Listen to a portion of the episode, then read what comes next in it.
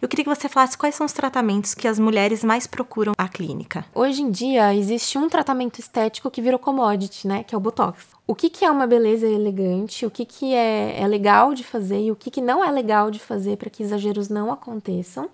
No caso dos homens, quais são os procedimentos que eles mais procuram? Então hoje eles estão muito abertos para fazer o botox. Eles não querem que os amigos saibam que eles fizeram. Então eles sempre perguntam se não vai ficar roxo, se não vai ficar, né, muito travado, mas eu acho que esteticamente o que mais preocupa o homem é ficar calvo, né? E um outro é que assim, eu acho o máximo. Ele precisa se barbear porque ele sempre usou barba. Aí ele se olha no espelho e fala: Meu Deus do céu, quem sou eu? Não tenho queixo, não tenho contorno de rosto, o que, que eu faço? Juliana, eu queria que você desse algumas dicas de cuidados diário com a pele. E tem uma rotininha simples que envolve só três produtos: um sabonete adequado para o tipo de pele, um filtro solar e um hidratante. Uma coisa que as pessoas ainda acham é que o protetor ele só precisa ser usado quando a gente vai sair ao sol. Isso não é uma verdade.